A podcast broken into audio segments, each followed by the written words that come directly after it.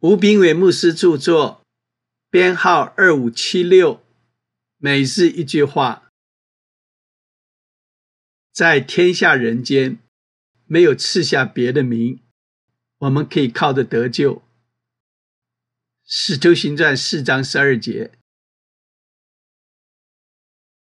原文的得救和得痊愈是同一个字，包含灵魂的救恩及身体的医治。神乐意医治我们，就如同他愿意万人得救一样。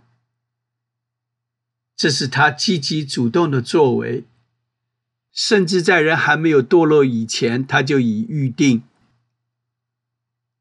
我们想要得医治的信心，是建立在这件事上。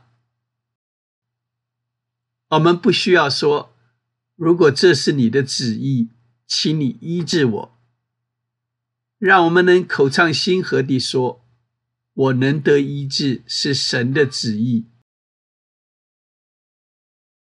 神的百姓带银子、金子，从埃及地被神拯救出来。他支派中没有一个软弱的，是指身体、灵魂全然的健壮。所预表的救恩，也包括了医治。在逾越节时。主说：“每家要预备一只羊羔，所以我们要知道，每个家庭都有一只羊羔，也都能经历救恩与医治。